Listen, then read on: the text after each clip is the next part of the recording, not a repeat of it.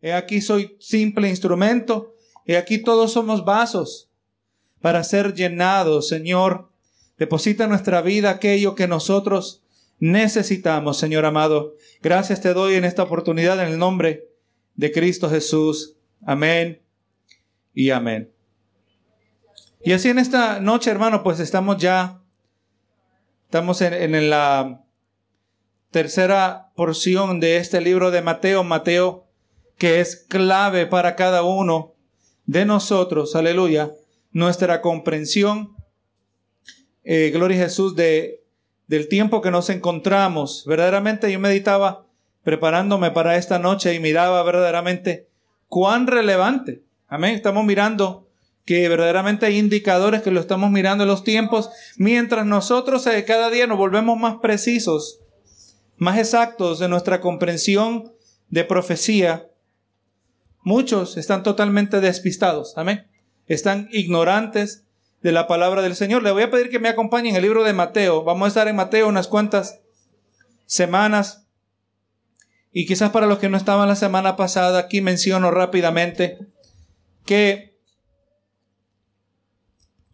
eh, Jesucristo en Mateo 24 le produce, le trae a los discípulos lo que se llaman los principios de dolores. Eso lo vamos a ver unos versos más adelante. Y hemos hecho una conexión que esos primeros dolores, esos primeros dolores que se refiere a, a la imagen de una mujer que va a dar a luz, ¿verdad? Que vienen primero esos dolores de parto, pero no son los dolores, sino que van a intensificarse, ¿verdad? Vemos viendo una progresión, una intensificación esos primeros dolores de parto corresponden a los primeros cuatro jinetes, los primeros cuatro sellos que aparecen en Apocalipsis 6. Muy importante, ¿verdad? Y hemos estado tratando el primer dolor de parto y el primer sello no son inmediatamente eh, discernibles, ¿verdad?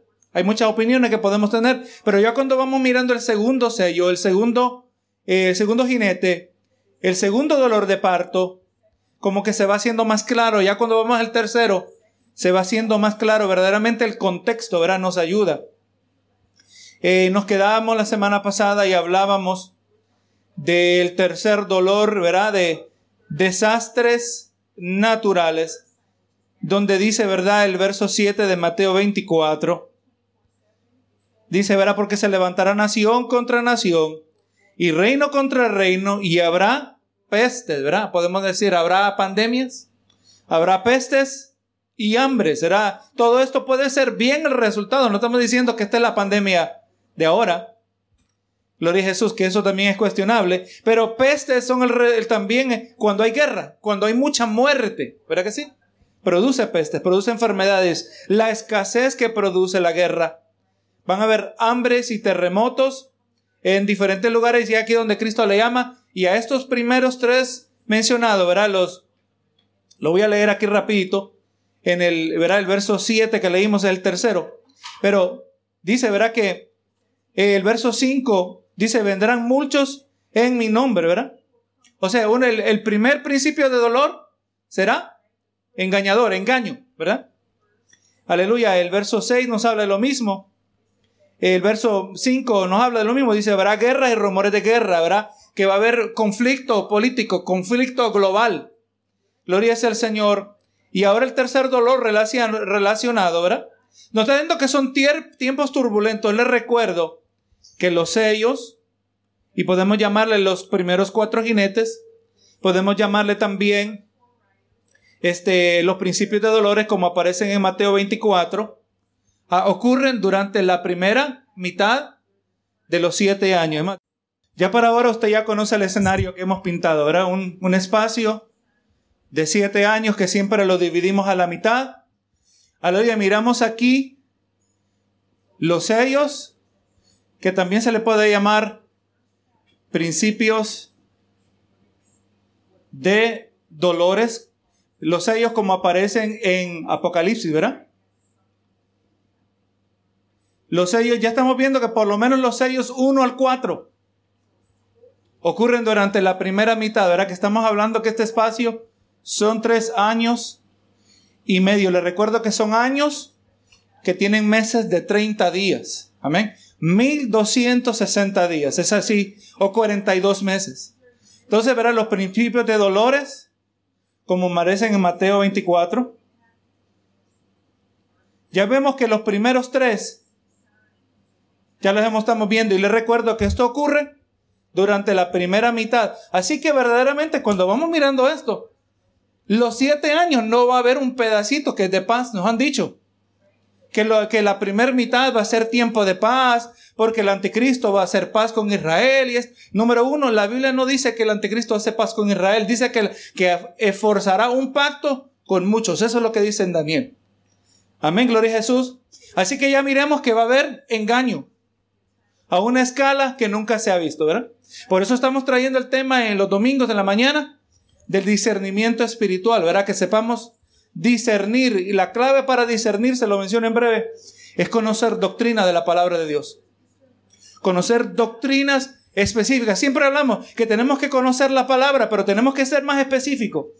Tenemos que conocer doctrina. ¿Qué es lo que la Biblia dice acerca de Cristo? Su divinidad, o sea que se llama Cristología.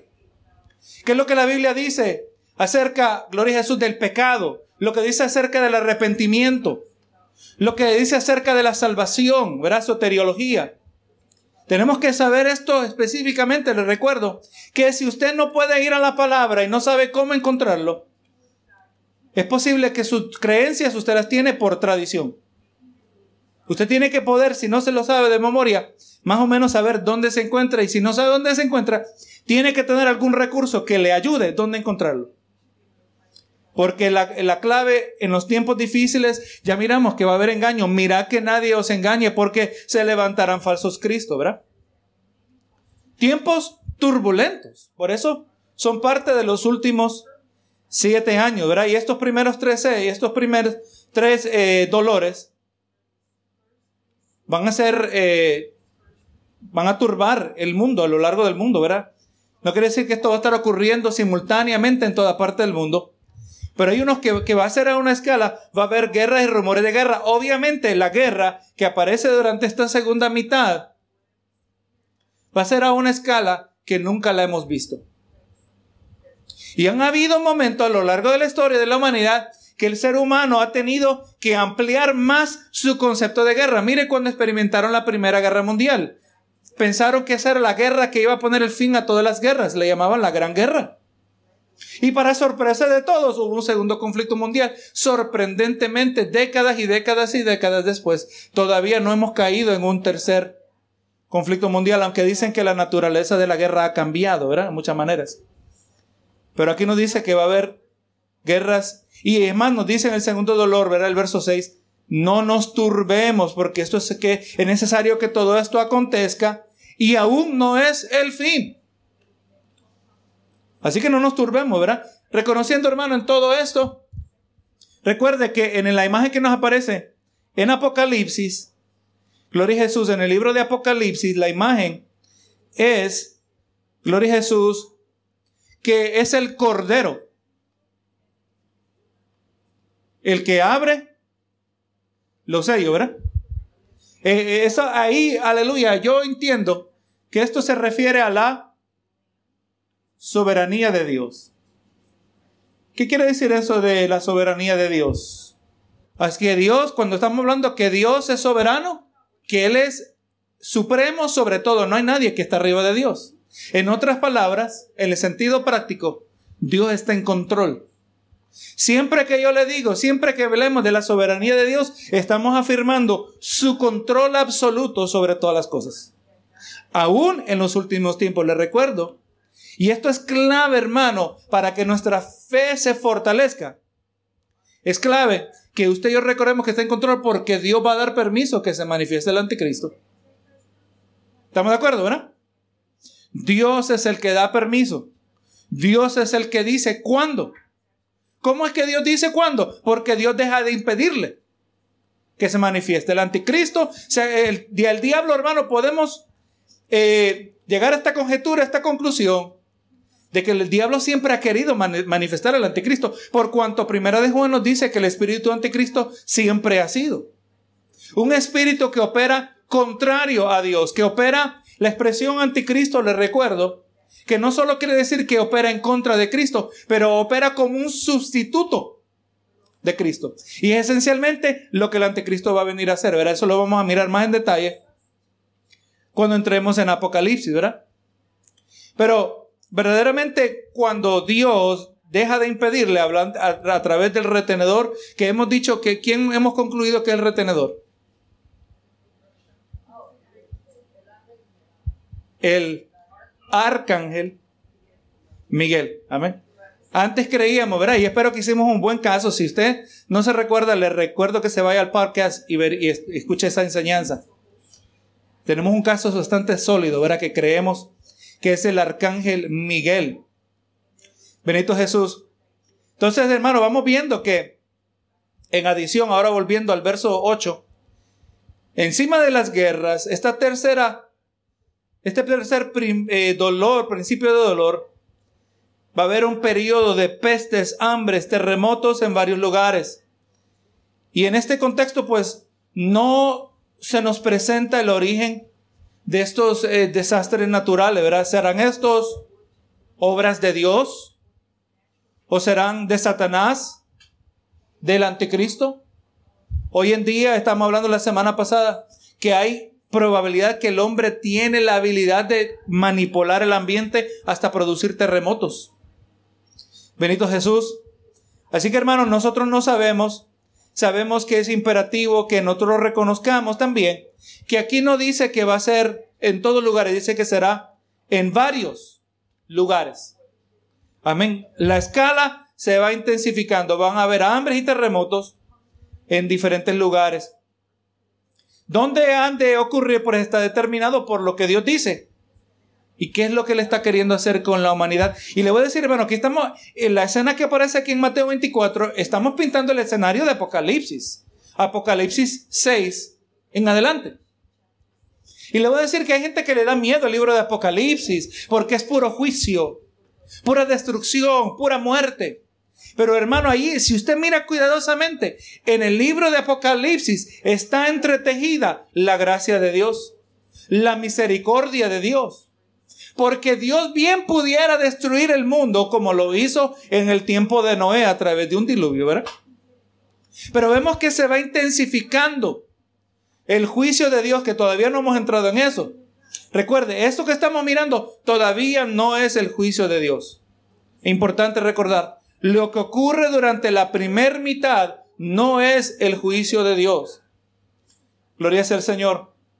Pero nos dice la palabra en Apocalipsis que cuando la gente está mirando pedazos de hielo, granizo, que puede pesar de 70 a 100 libras y cayendo sobre la gente y matándolos, y dice la gente levantará el puño contra el cielo no queriéndose arrepentir de su adoración a los demonios, su idolatría, sus borracheras. O sea que implícito está que si todavía se les extiende la vida, es que quizás que la gente recapacite, que la gente reaccione, ¿verdad?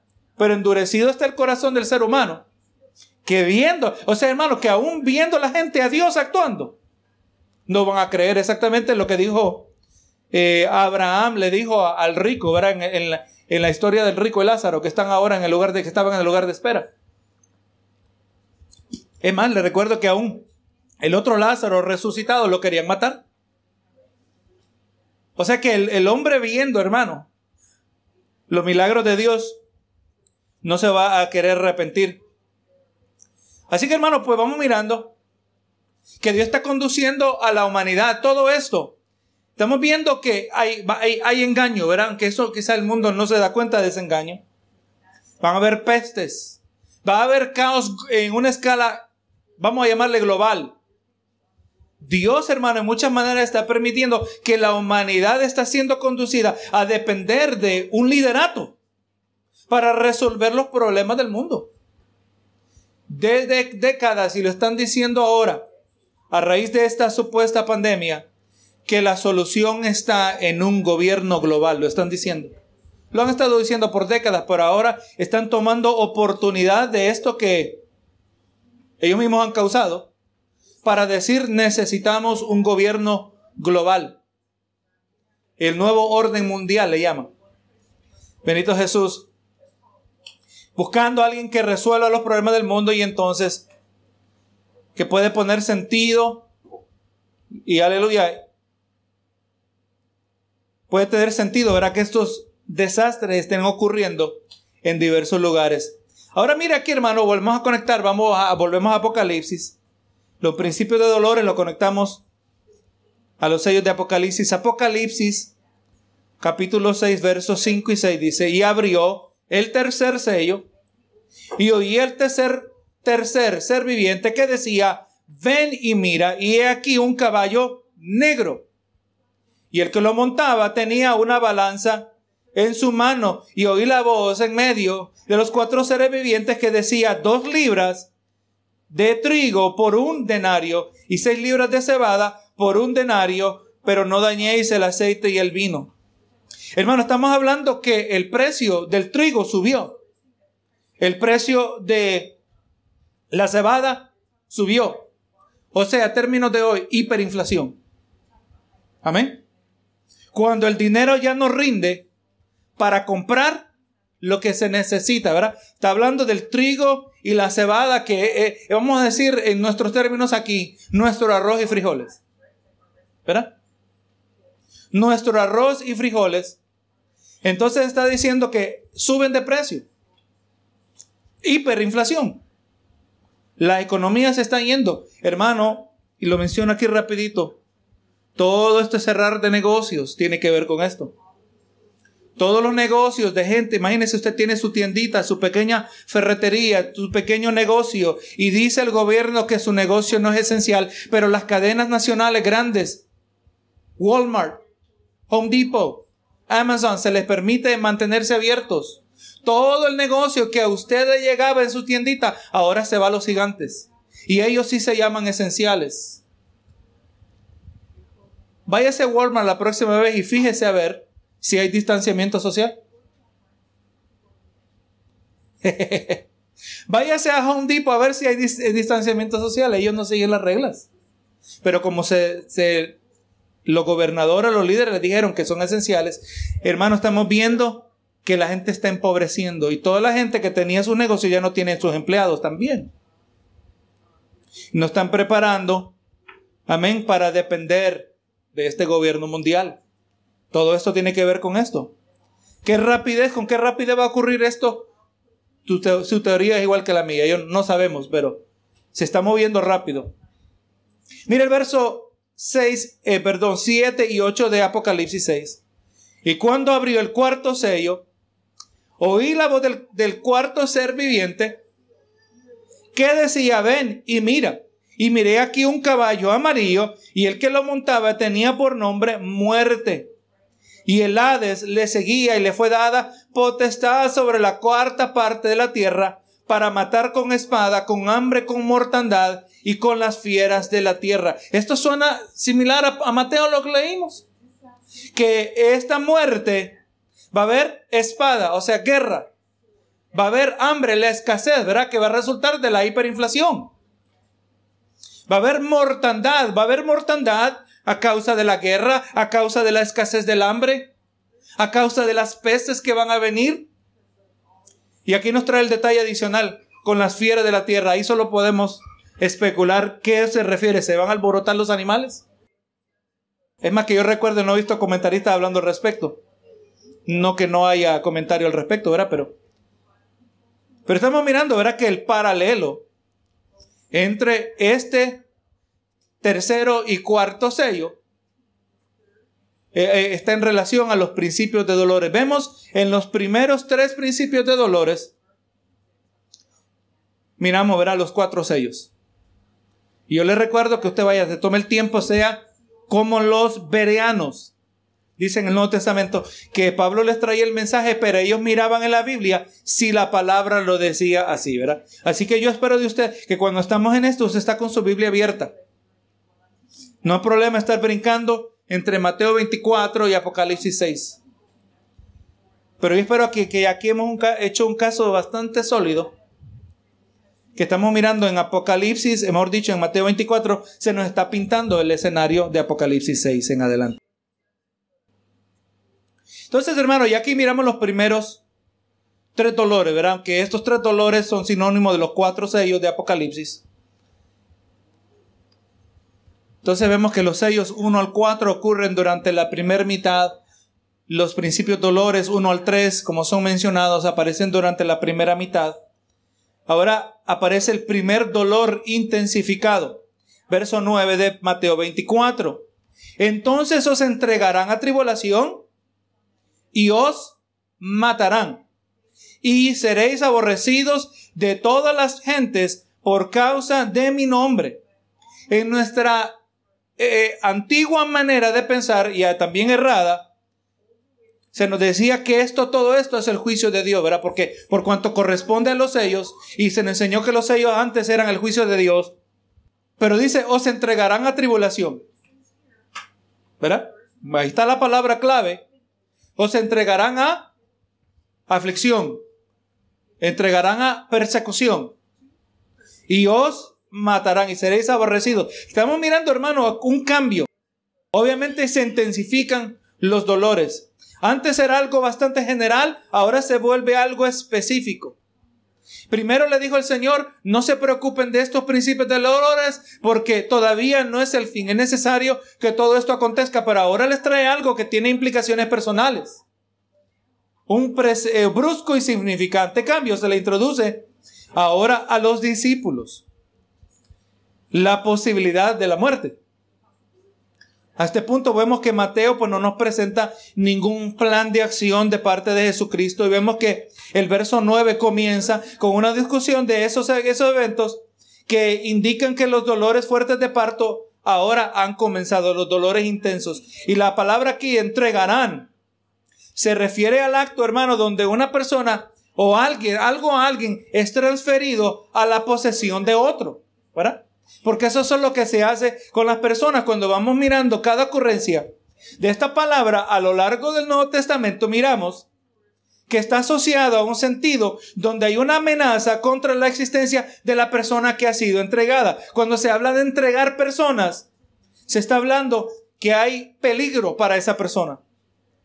No se nos dice exactamente quiénes van a ser los perseguidores, pero su hostilidad contra el Señor Jesús será encontrada, aleluya, y encontrará su expresión en los sufrimientos de aquellos que siguen a Jesucristo. Vamos viendo que ahora esta hostilidad se enfoca en contra de los creyentes. Y como está la palabra tribulación, ¿verdad? hablando de angustiar, perseguir, afligir, esta es la palabra que denota, que describe por qué van a ser entregados os entregarán a tribulación, ¿verdad? Os entregarán para ser afligidos. Podemos ponerle, os entregarán para ser torturados.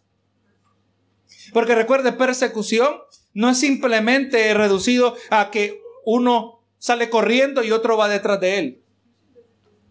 Gloria a Jesús. Sino que se está hablando, refiriendo a acción que se lleva en contra de esa persona.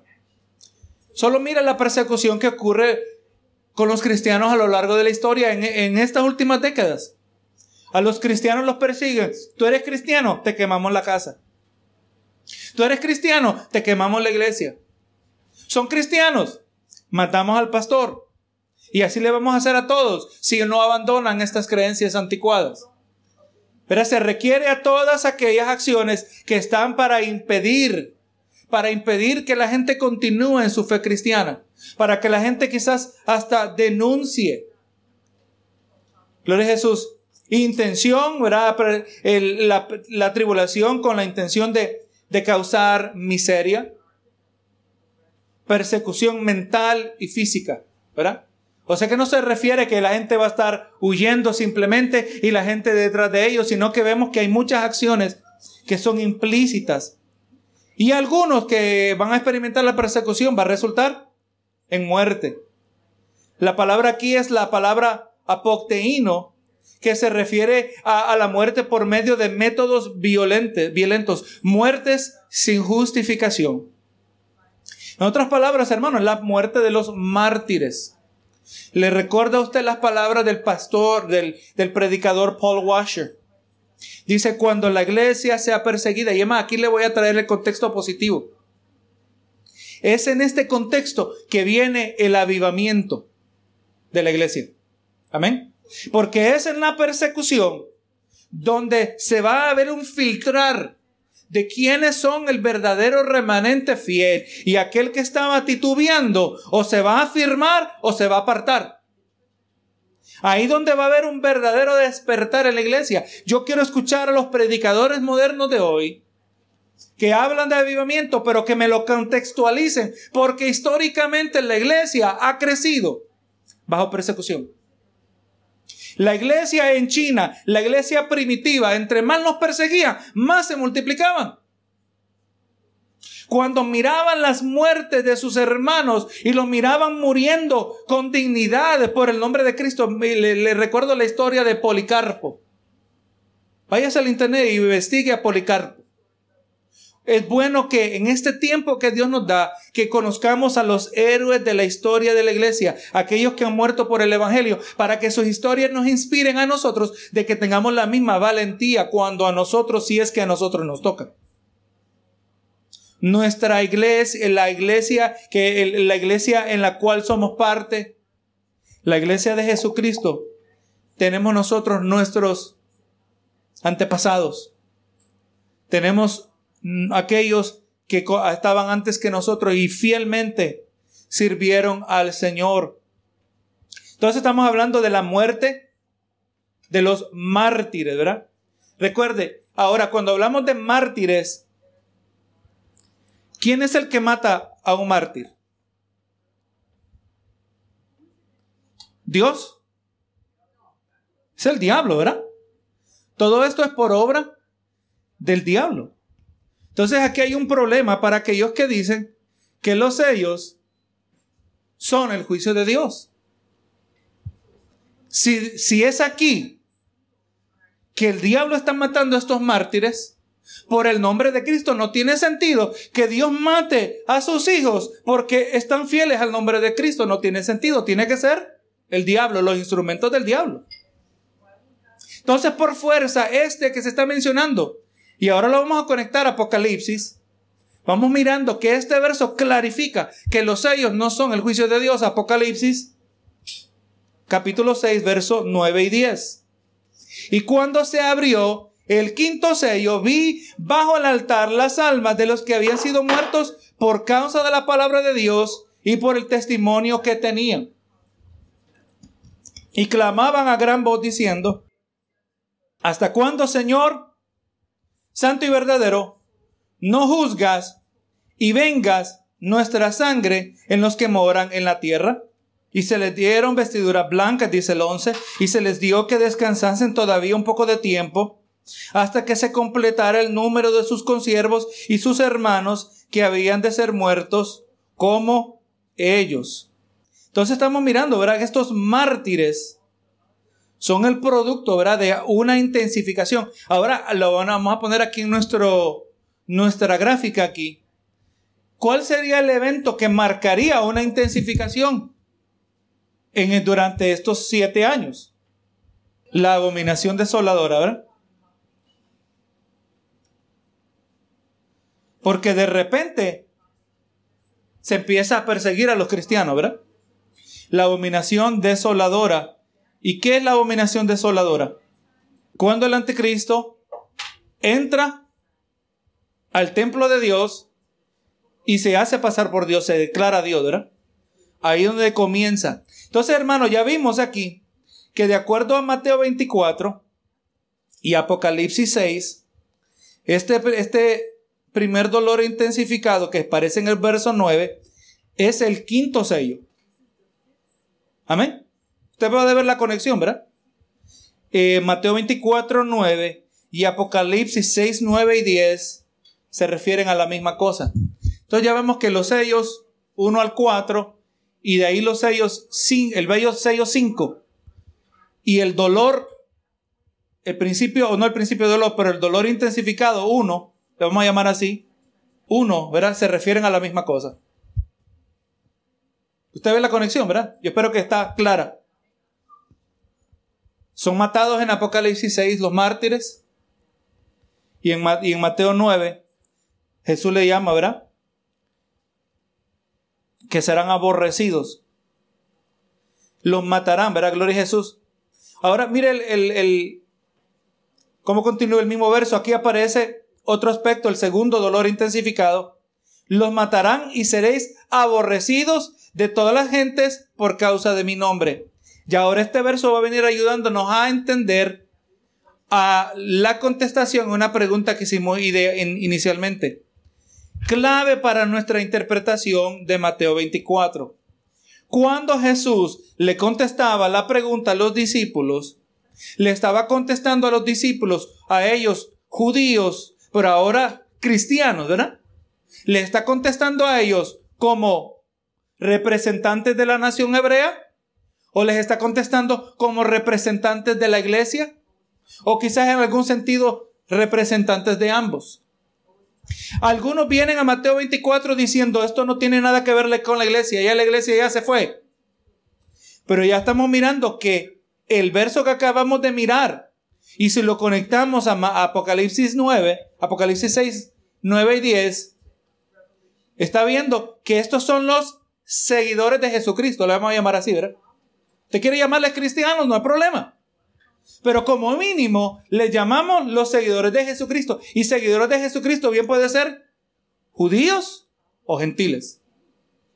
O sea, que los que están siendo aquí mencionados en Mateo 24 no tienen que ser necesariamente judíos que practican el judaísmo y que, que viven en Israel, sino estamos hablando de judíos que tienen su, que están siguiendo a Jesucristo. Son judíos, igual que los discípulos, son seguidores de Jesucristo, igual que los discípulos, pero también nosotros ahora, que somos gentiles, ahora nosotros también somos seguidores de Jesucristo. Ese grupo, seguidores de Jesucristo, es la audiencia de Mateo 24. Amén.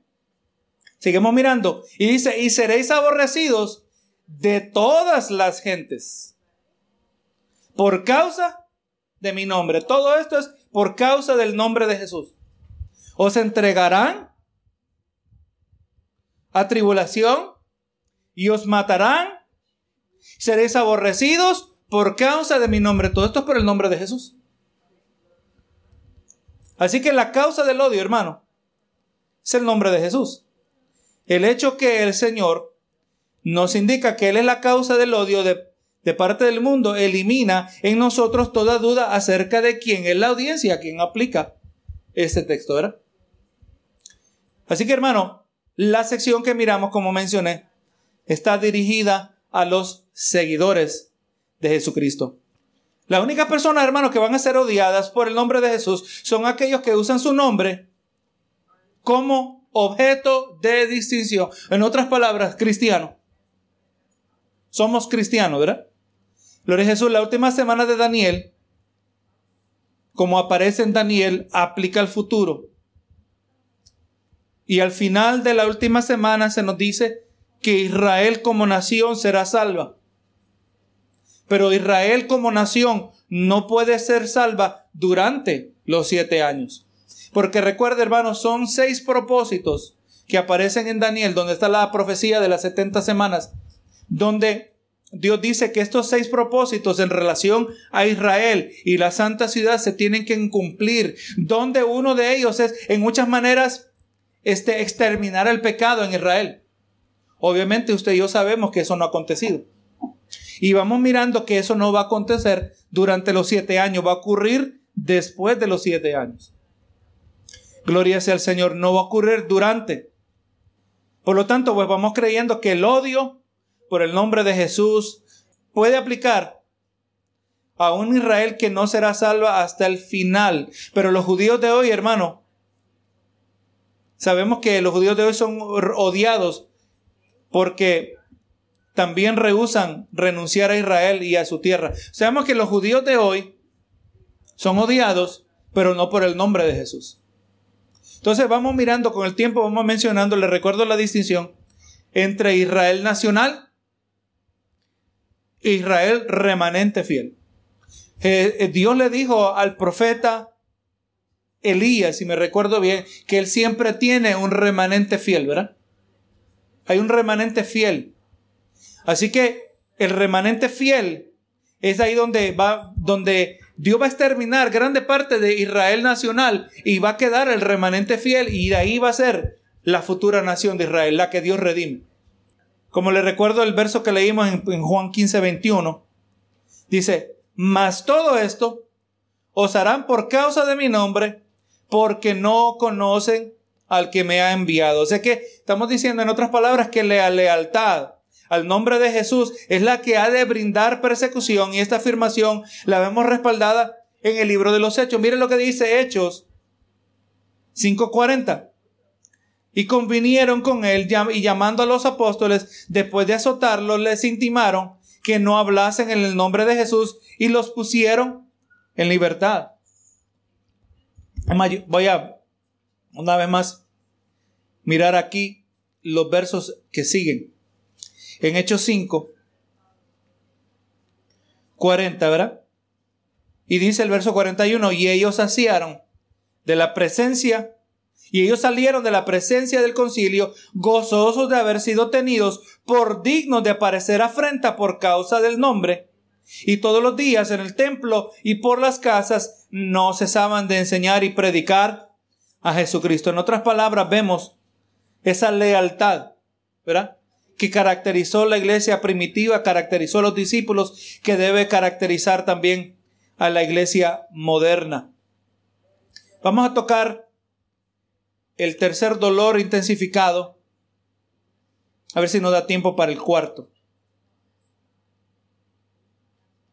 Dice el verso 10 de Mateo 24. Muchos tropezarán entonces y se entregarán unos a otros y unos a otros se aborrecerán. O sea que en el verso anterior se nos dijo que el mundo externamente van a entregar a los cristianos, pero ahora no está hablando de una amenaza interna.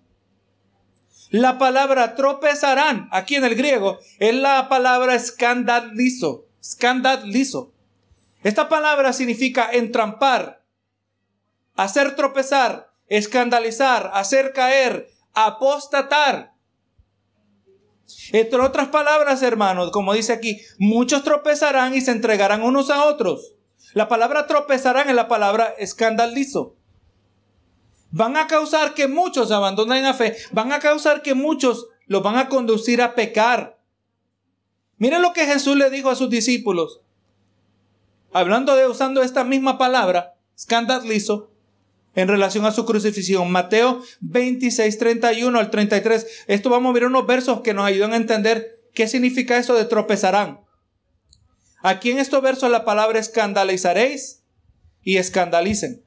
Entonces Jesús les dijo, todos vosotros os escandalizaréis, escandalizaréis de mí esta noche porque escrito está, heriré al pastor y las ovejas del rebaño serán dispersadas, conforme a la profecía que aparece en, en el libro de, de los Salmos. Bendito sea el Señor. Dios está diciendo que cuando hieran al pastor, al buen pastor, ¿qué va a pasar con las ovejas? Van a ser dispersadas. Suena eso como un abandono, ¿verdad? Suena esto como hasta una apostasía. Eso es lo que significa tropezar, Dice el 32, y cuando, pero después que haya resucitado, iré de, delante de vosotros a Galilea. El 33 dice, respondiendo Pedro le dijo, aunque todos se escandalicen de ti, yo nunca me escandalizaré. Podemos decir, aunque todos sean apóstatas, aunque todos te abandonen, yo no te abandonaré.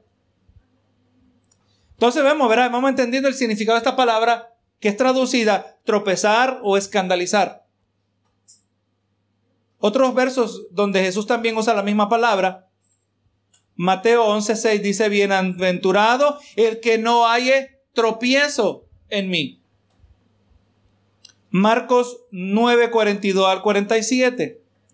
Cualquiera que haga tropezar, esa es la palabra y otra vez, a uno de estos pequeñitos que creen en mí, mejor le fuera si se atase una piedra de molino al cuello y se la arrojase y se la arrojase en el mar. Cualquiera que sirva de tropiezo, ¿verdad? Cualquiera que cause que alguno caiga. cualquiera que cause que alguno abandone la fe, ¿verdad? Lo estamos viendo en el contexto. Mira el verso 43, la palabra caer. Si alguno te fuere, o si tu mano te fuera casi ocasión de caer, córtala. ¿Verdad? Dice, mejor te es entrar en la vida manco que teniendo dos manos ir al infierno y al, y al fuego que no puede ser apagado. Donde el gusano de ellos no muere y el fuego nunca se apaga. Hablando de la eternidad del infierno, ¿verdad? Otra vez la palabra caer, dice el 45. Si tu pie te es otra vez ocasión de caer, córtalo. Mejor te es entrar a la vida cojo que teniendo dos pies ser echado en el infierno al fuego que no puede ser apagado. El gusano de ellos no muere y el fuego nunca se apaga. Otra vez la palabra caer. Si tu ojo te fuera ocasión de caer, sácalo, mejor te será te es entrar en el reino de Dios con un ojo que teniendo dos ojos ser echado al infierno. O sea que ese verso nos ayuda a entender qué clase de tropiezo se está refiriendo a Jesús en Mateo 24, ¿verdad? Tropiezo que hace caer de la fe. Entonces, hermano, nos ayuda a entender que muchos tropezarán. Y todo esto debe ser dentro de un contexto de persecución, un contexto de tribulación, como lo vemos nosotros en la parábola del sembrador. Mire lo que dice la, la parábola del sembrador Mateo 13, 18 al 21. Aquí está la explicación. Oíd pues vosotros la parábola del sembrador. Cuando alguno oye la palabra del reino y no la entiende, viene el malo y arrebata lo que fue sembrado en su corazón. Este es el que fue sembrado junto al camino. Pero ahora mire el 20. Y el que fue sembrado en pedregales, este es el que oye la palabra y al momento la recibe con gozo. Pareciera, ¿verdad?, que reaccionó el Evangelio, pero no tiene raíz en sí, sino que es de corta duración y al venir la aflicción o la persecución por causa de la palabra, luego tropieza. Está hablando de lo mismito, ¿verdad? Tropieza, apostata la fe, abandona el Evangelio porque no quiere ser leal a Cristo.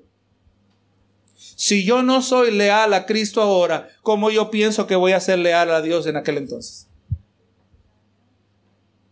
¿Verdad? Este tropezar, este caer, entendemos que se refiere a la apostasía. La que aparece en 2 Tesalonicenses 2, verso 1 al 3. Dice, pero con respecto a la venida de nuestro Señor Jesucristo y nuestra reunión con Él, os rogamos, hermanos, que no os dejéis mover fácilmente de vuestro modo de pensar, ni os conturbéis ni por espíritu, ni por palabra, ni por carta, como si fuera nuestra, en el sentido que el día del Señor está cerca. Aquí está diciendo Pablo a la iglesia en Tesalónica, no se preocupen, que el día del Señor no va a venir. El día que es la venida de Cristo, el día que es nuestra reunión con Él, ese día no está cerca, no puede estar cerca. Dice el verso 3, nadie os engañe en ninguna manera, pues no vendrá sin que antes venga la apostasía. O sea que antes de la venida de Cristo, antes de nuestra reunión con Él, antes, aleluya, del día del Señor, primero va a venir la apostasía. Entonces vamos mirando que ya aquí en la abominación desoladora que ocurre a la mitad, donde vemos que comienza el sello número 5, donde aparece el primer dolor intensificado, gloria a Jesús, y también el primero y el segundo, y también el tercero, ahora ya hemos ido hasta el tercero, tres dolores intensificados. Recuerde que esto va progresando. Primero, los principios de dolores. De ahí los dolores intensificados, ya los dolores de parto. Y obviamente todo culmina en el sentido literal cuando viene el bebé. Pero en el sentido espiritual es cuando viene Cristo. Amén. Anuncia la llegada. Entonces vamos mirando ya aquí, gloria a Jesús, que aquí es donde va a comenzar el periodo de la apostasía. Donde muchos tropezarán, donde muchos serán entregados Vamos mirando que ocurre, hermano, una traición. Y es lo que vamos a terminar hoy, con este último dolor que vamos a tocar hoy. Entonces, los primeros principios de dolores, dolores 1 al 3 y también dolores intensificados, dolores 1 al 4 dice, y se entregarán unos a otros. Este cuarto dolor es traición y vamos a llamarle traición familiar. La intensa persecución tendrá otro espeluznante efecto sobre los creyentes. Va a haber traición dentro de la familia de Dios. La palabra, como dijimos, ver entregar se refiere a esa malintencionada entrega de personas a las autoridades para ser juzgados y condenados. Hermano, esa mentalidad se está siendo cultivada hoy. ¿Qué va a pasar cuando dice, mira, dice el gobernador de tal estado, avísele a las autoridades cuando la gente se está reuniendo en medio de la pandemia? ¿Habrán familias divididas por esta posición? Los que están a favor de las máscaras, los que están en contra de las máscaras, los que están a favor de la vacuna, los que están en contra de la vacuna. Yo me imagino que habrá familias divididas. ¿Verdad que sí? Familias divididas y cuando vengan las autoridades, díganos quién se está escondiendo, que no se está queriendo poner la vacuna. Díganos quién no está guardando el distanciamiento social. Ya están desarrollando algo que se llama ingeniería social. Que están reprogramando nuestra mentalidad. Hermano, y esto no tiene, esto no es algo nuevo. Eso es lo que ocurre en Cuba. En Cuba usted no sabe quién es espía del gobierno. Cuando ya ustedes se vuelve a repetir la historia en, en Corea del Norte, por eso nadie puede hablar en contra del gobierno porque usted no sabe si el vecino es uno que informa al gobierno. En Nicaragua, ¿verdad? Y la gente vive controlada, vive silenciada, vive atemorizada. Ya se está volviendo a cultivar ahora esto a una escala mundial. Mira aquí uno que está hablando en contra de esto. Mira uno que está diciendo que este virus está siendo usado para silenciar al cristianismo. Hay pastores divididos ya también, le digo. Tenemos que usar la palabra para discernir los tiempos que estamos. Así que hermano, pues vamos mirando que hay un paralelo aquí en, Mateo capítulo 13, verso 10 al 13, y es necesario que el Evangelio sea predicado antes a todas las naciones, pero cuando os trajeren para entregaros, no os preocupáis, no os preocupéis lo que habéis de decir, ni lo que penséis, sino lo que, que, lo que, sino lo que os fue, fue heredado en aquella hora, eso hablad, porque no sois vosotros los que habláis, sino el Espíritu Santo. Y el hermano entregará a la muerte al hermano, el padre al hijo, y se levantarán hijos contra padres, y los matarán, y seréis aborrecidos de, todos por causa de mi nombre, mas el que perseverare hasta el fin, este será salvo. Entonces vamos viendo que va a haber traición. Y no solo traición entre los miembros de la familia de la fe, pero obviamente entre familia de sangre. Así que yo le presento aquí un escenario no muy bonito, pero realístico. Cuando usted mire a sus familiares que no sirven a Cristo, que están, están débiles en la fe, en el mejor caso, usted se hace la pregunta, ¿me entregará este al anticristo? Eso es lo que está diciendo aquí, ¿verdad? ¿Me entregará al anticristo? ¿Será que el vecino me entregará al anticristo? Porque el otro día yo le hablé de su pecado y se enojó conmigo. ¿Verdad? sí, sí. Esposo y esposas. Si, si, el padre y la madre, el hermano y el hermano, el, el padre y el hijo, no va a haber fronteras que esta traición no, va, no logre cruzar. Está fuerte, hermano, ¿verdad? Gloria al Señor. Por eso Jesucristo dijo, mi Padre y mis hermanos son aquellos que hacen la voluntad de mi Padre Celestial.